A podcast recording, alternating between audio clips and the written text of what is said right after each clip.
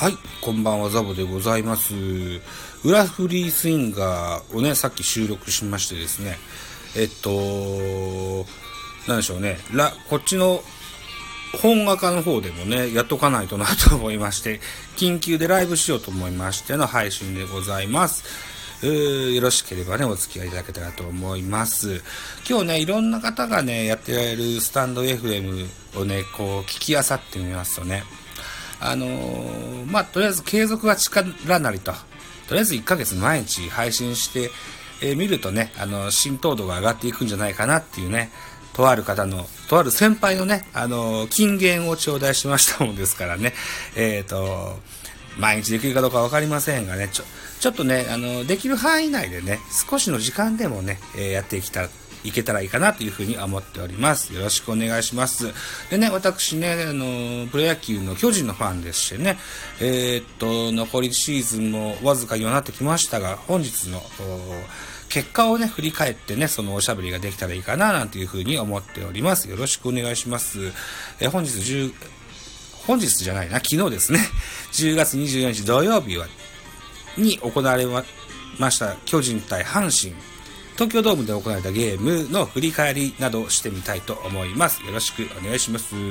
はい、ということで、巨人の先発は菅野智之。えー、対する阪神は、えー、高橋遥人と両エースの投げ合いとなりました。えーと、得点は2対1阪神の勝利という形になってます。はい。えー、阪神は4回にですね、えー、っと、これは誰だあ、えー、糸原選手のタイムリーヒットで先制をしました。はい。1点の先制でございます。えー、えー、ジャイアンツは6、対するジャイアンツは6回にですね、えー、松原聖也が犠牲フライを放ちまして同点に、えー、追いつきますが、7回の表、阪神の攻撃で、えー、っと、誰だっけな、代打原口にね、センター前のタイムリーを打たれてしまいまして、えー、これが決勝点となりまして、えー、2対1ので阪神の勝利という形になりました。はい。あ、あの、いらっしゃいませ。花さんと、あきさんいらっしゃいませ。こんばんは。よろしくお願いします。巨人対阪神の話しております。えー、っと、そうですね。私、ラジオトークではね、えー、っと、3回か4回までを実況中継してましたけれども、あの、その時も話しましたが、阪神、巨人ともにね、3割バッターがいないという現状ではありますが、えー、っと、よ、両チームの4番バッター、岡本、それから大山がね、これがセリーグのホームラン王争いをしております。現在26本だったかな。うん。4番でサードのやつ、両方とも。で、右打ちのバッターなんですね。えー、本日は大山選手が4打数の0安打、えー、岡本選手が3打数の0安打と、ともにホームランも出なかったゲームになっております。えー、このゲームは、えー、と、阪神のサンズ選手がですね、えー、と、主審のね、判定に不服を申し立てて、それが、それが、あのーなんだ、侮辱行為とみなされまして、退場処分を受けたというゲームになってます。うん。投手成績を見ますと、高橋遥人が6回を投げまして、4安打3三振1失点、えー、7回エドワーズ、8回岩崎、9回スアレスと、ね、見事な継投を見せました。ジャイアンツは1点でしか取れませんでした。えーはえー、巨人の先発、菅野もね、7回、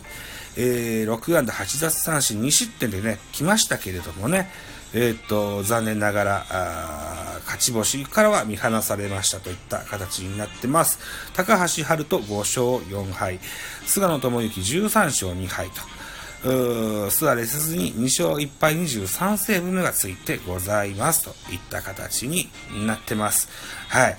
えー、菅野とね、うん、それから、あの子は、高橋春人。今シーズンは3回目かな、4回目かなぐらいのマッチアップになってます。よくね、あのー、2人が競って投げ合ってる印象があるし、両投手ともこ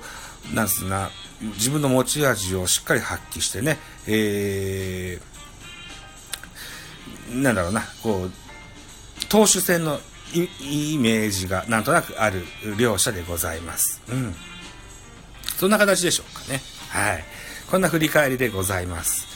5分半ね。そんなもんでいいかなと思ってるんですけどね。うんと、ラジオトークでもちょっと話しましたけどね、えー、最近では福留選手とそれから能見選手がね、えー、っと、来季は阪神を対談して、できればよそのチームでプレーしたいという形になってます。はい。このね、うんと、そうですね、ベテラン選手にね、こう、引導を渡すっていうのがね、阪神球団、なかなかうまいこと言ってないような印象もあったりします。はい。えー、っと、西岡剛の例もあります。村田修一の例もあります。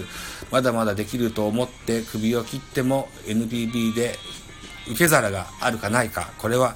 えー、ストーブリーグになってみないとわからないとった形になってますが、えー、12球団、基本的には、どの球団も若返り若返り言ってましてね、ベテランの引き受け手がないような印象もありますけれども、逆に言うと若いチームに、だからこそベテランがね、1人2人いるといいんじゃないかなとなんていうふうにも思いますのでね、ぜひね、このおじさん2人ね、ぜひ NPB で来季は見たいな、なんていうふうに思ってたりします。はい。そういったことでございまして、えー、っと、スタンド FM ライブ、本日はこの辺にしたいと思います。はい。ご清聴ありがとうございました。可能であればまた明日もライブしたいと思ってます。